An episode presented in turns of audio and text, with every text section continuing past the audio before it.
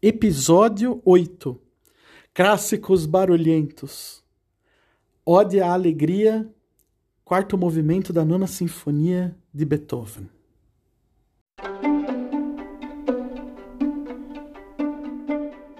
Clássicos sem crise. Conversas despretensiosas sobre o universo da música clássica, ópera e todo o resto que surgiu no meio disso. Por Samuel Vidili.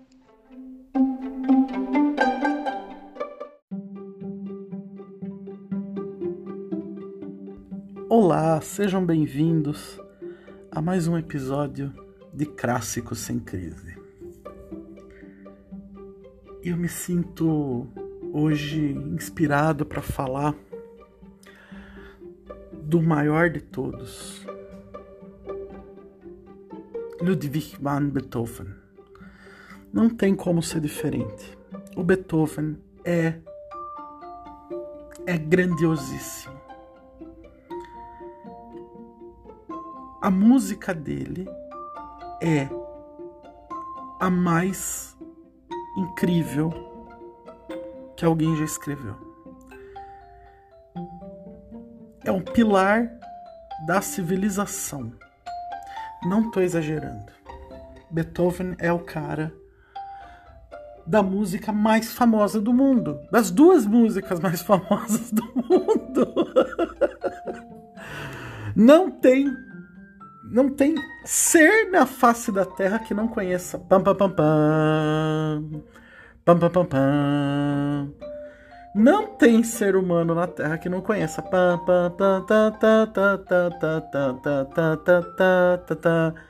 Não tem. Isso assim é, é só uma parte daquilo que que é a obra desse desse homem incrível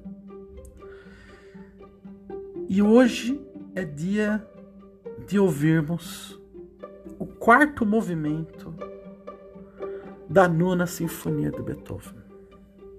É a música mais fantástica, é a música mais incrível, é a música que tem mais importância, na minha opinião. E por que, que eu falo isso?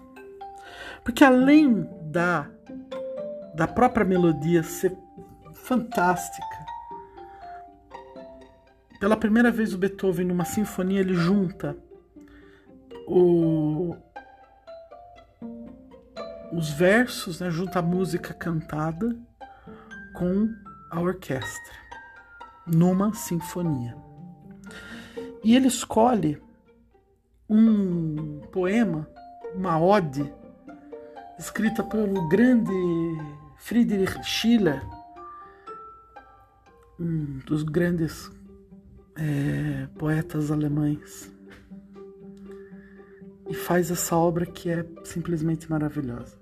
Mas antes de falar da obra, eu já estou me avançando, como sempre faço. eu preciso contar um pouco da história do Beethoven para vocês.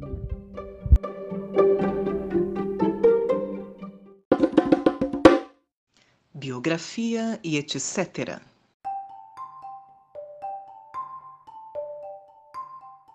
Ludwig van Beethoven. Não é von, é fan. E não é alemão, é de Flandres. É Flamengo, na verdade a família dele veio dessa região, né? Veio ali da Flandres, né? Que hoje é ali parte Bélgica, parte Holanda. Mas ele morou, ele nasceu em Bonn, que na época fazia parte da hoje é Alemanha. A época era o eleitorado da, de Colônia, que é que fazia parte do reino da Prússia. Nasceu em 1770. Criança prodígio na música, o pai botava ele para estudar bastante, mas o pai acabou. O pai também não dava todo esse valor porque bebia muito e maltratava o menino. Era uma, era uma coisa muito difícil ali Beethoven teve seis, irmã, seis irmãos que morre, que ficaram vivos mesmo, só foi, foi ele mais, mais dois. O resto morreu tudo muito pequeno, né? E ele nunca estudou muito aprofundadamente a música. Ele teve alguns professores, mas ele decorava as coisas com muita facilidade, né? E muito jovem ele já dominava todo o repertório, com 10 anos, gente. Ele já ele dominava todo o repertório do Bach, que é o outro pilar da música ocidental. Olha, os alemães eu vou falar, viu? Se você junta Mozart, Beethoven, o Bach e o Wagner, meu Deus do céu. Não, beleza. quando eu digo alemães, eu tô falando. É, é, eu tô juntando Áustria também, tá? Porque o Mozart era austríaco. Mas que coisa impressionante, meu Deus do céu. Uma coisa impressionante. Alemanha, né, gente? A Alemanha é, é, é, é nessa época, vai, nesse, nesse período, vamos dizer assim, né, nesse período todo, século XVIII, século XIX, meu Deus do céu, vai do Nietzsche ao Goethe, é, passando por, por Marx, passando por, por pelos grandes pensadores. Aí eu falo Marx, aí todo mundo fala, ah, comunista. e aí ninguém leu, né? Então daí fala isso mesmo. Mas faz parte, faz parte. Bom, voltando ao Beethoven. Que pessoa incrível. Ele foi comparado ao Mozart. Ele tocou junto ao Mozart uma vez ou outra, é... mas ficou claro o grande prodígio do, do Mozart e ele muda para Viena e é para lá onde ele fica é, o resto da vida dele. E ele compõe nove sinfonias, ele compõe é, muito concertos para piano, concertos para violino, concertos, quarteto de cordas, missas. Tem uma coisa impressionante. Só que ele, quando ele tinha 26 anos de idade, ele começou a perceber que ele estava ficando surdo. E ele escreve as maiores músicas da vida dele e da, da história da humanidade. quando ele estava surdo. É impressionante. Olha uma coisa que ele fala no sobre si. Porque ele era considerado uma pessoa muito rancorosa, muito mal-humorada. Ele tá sempre. E nos quadros mesmo, ele tá sempre com aquela cara braba, sisudo, com as sobrancelhas assim, é, franzidas, né? O sonho franzido. Mas olha o que ele diz de si mesmo. Ó oh, homens que me tendes em conta de rancoroso, insociável e misantropo, como vos enganais? Não conheceis as, secre as secretas razões que me forçam a parecer desse modo. Meu coração e meu ânimo sentiam-se desde a infância inclinados para o terno sentimento de carinho. Sempre estive disposto a realizar generosas ações. Porém, considerai que de seis anos a essa parte, ou seja, de desde que ele ficou surdo, né? Ele escreve isso em 1802. Vivo sujeito a uma triste enfermidade agravada pela ignorância dos médicos. Bom, ele fez de tudo que ele podia para voltar a, a, ter audição, né? É, ele teve, na verdade, uma congestão dos centros auditivos internos. Eu não sei o que significa isso. Otorrinos me ajudem. E ele usava curativo, usou uma, por muito tempo ele usava uma.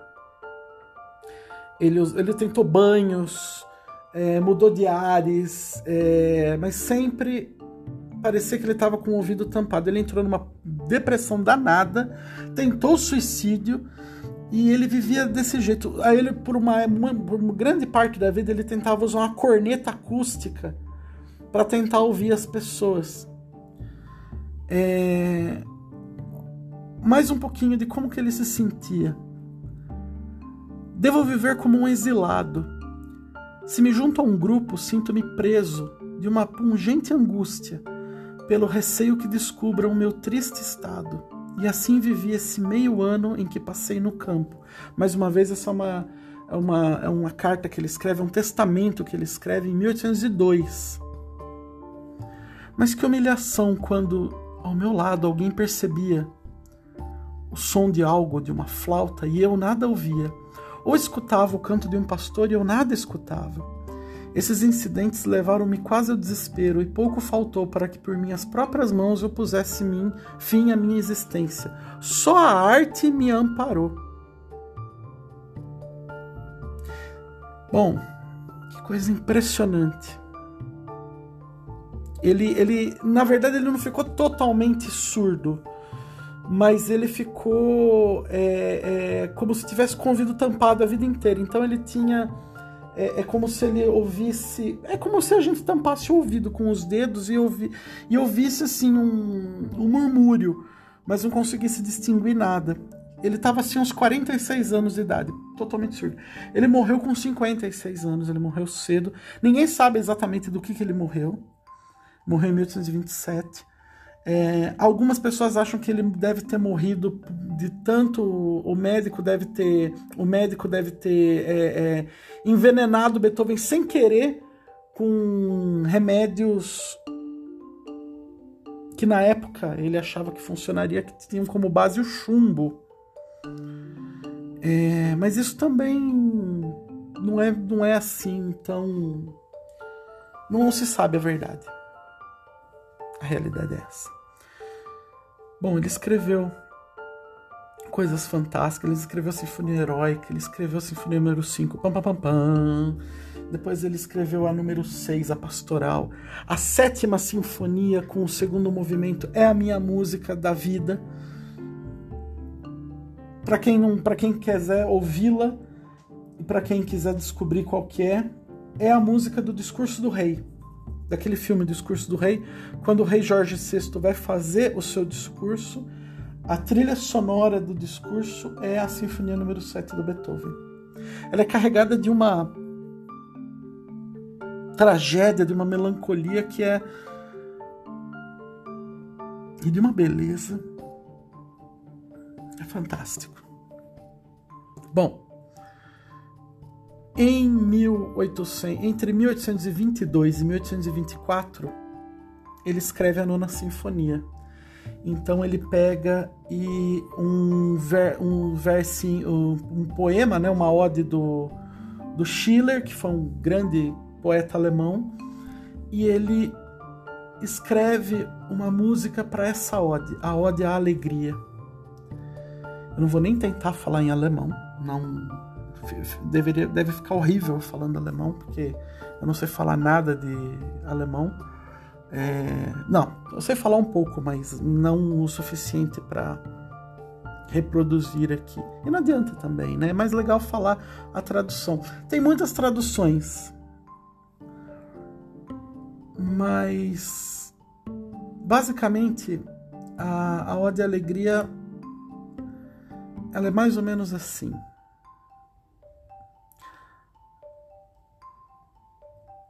Ó alegria! Sois divina, bela filha de Elísio. Tornais ébria a poesia, inspirais Dionísio. Alegria bebem todos os seres no seio da natureza.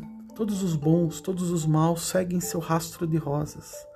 Ela nos deu seu beijo, ela nos deu beijos e vinho e um amigo leal até a morte. Feliz de quem já ganhou um forte abraço de um amigo, ou como dizem algumas outras traduções, né? É... Feliz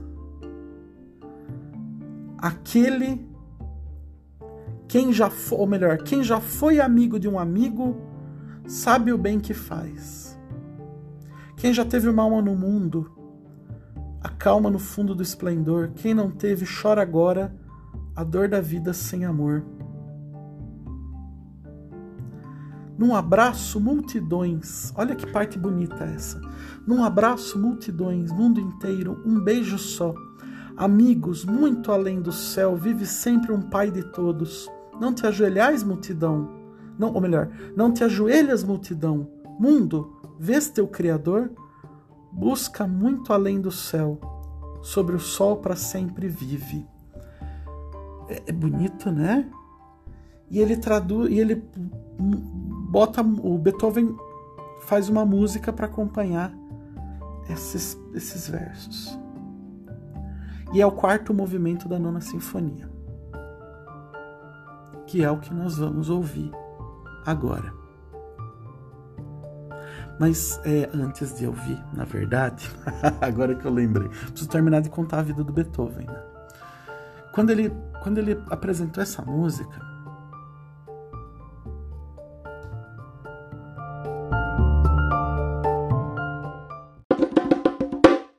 Vamos à música? Sim, vamos à música, vamos à música, vamos a essa música, o quarto movimento da Sinfonia número 9, esse clássico barulhento. ah, essa música fundamental do ser humano. Essa música está em, em muitos filmes que eu não saberia dizer em muitas peças publicitárias. É o, é o hino da União Europeia. É a música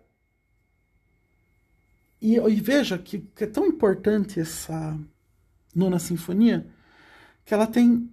A, a, nona sinfonia inteira ela tem 74 minutos, se não muito me engano. E esse foi o, o tempo quando existia o CD, o compact disc. É, o máximo que cabia num CD era 74 minutos, por conta da nona sinfonia do Beethoven. Eles estipularam, a, a indústria estipulou que caberia num compact disc 74 minutos. E a escolha e o motivo foi por conta do Beethoven da nona sinfonia. Nós vamos ouvir só o quarto, o quarta, o quarto movimento, que tem em torno de uns 20 minutos, mais ou menos, um pouco mais, um pouco menos. E eu espero que vocês gostem. Quarto movimento da nona sinfonia de Ludwig van Beethoven. Quando ele acabou, ele, bom, ele estava surdo já nessa época, né? Como eu falei, com o ouvido totalmente tampado, só ouvindo ruídos. Ele foi aclamado, é, foi um sucesso tremendo, inacreditável. Quando ele morreu em 1827, o Schubert estava no enterro dele. Antes de morrer, ele falou: ah, o, o espetáculo acabou. O Beethoven falou. Quando ele morreu, mais de 20 mil pessoas foram ao enterro dele. Ele morreu com todas as glórias e tudo que ele merecia, e ele realmente merecia tudo, porque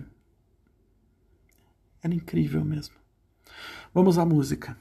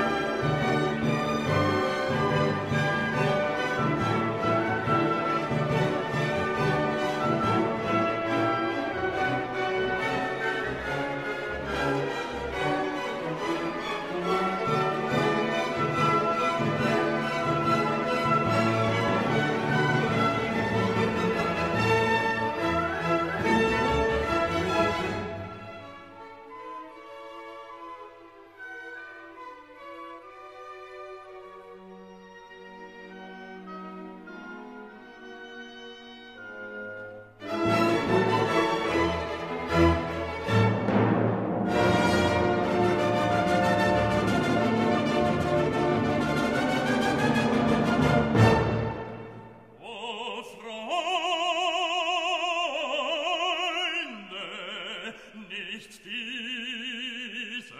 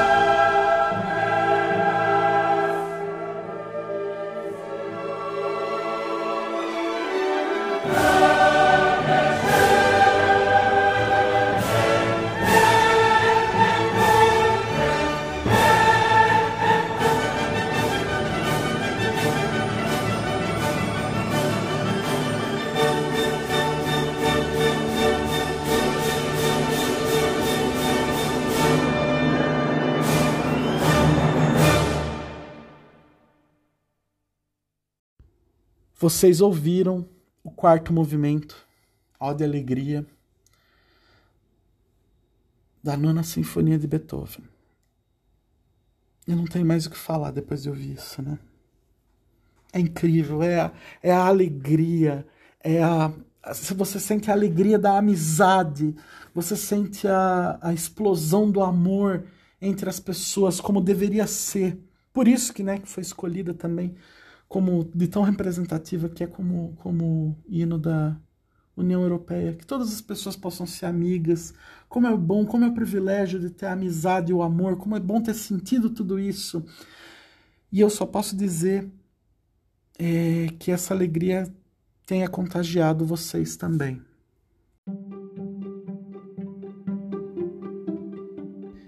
E eu digo por mim, pelo menos, que contagiado por essa alegria tremenda de ouvir essa música e a emoção, porque realmente me emociona muito, gente.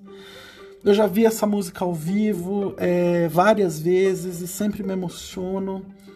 Eu tive o privilégio de ir à Sala São Paulo ver algumas vezes isso. É, já vi em parques, em apresentações, eu sempre ouço. E como emociona, como emociona, como emociona. E como alegra.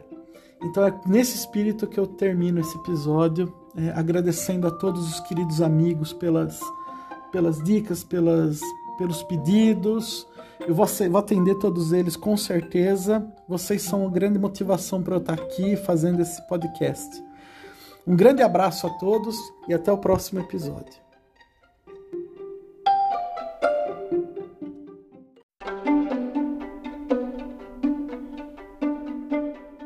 Você ouviu Clássicos sem Crise, por Samuel Vidili. Até breve.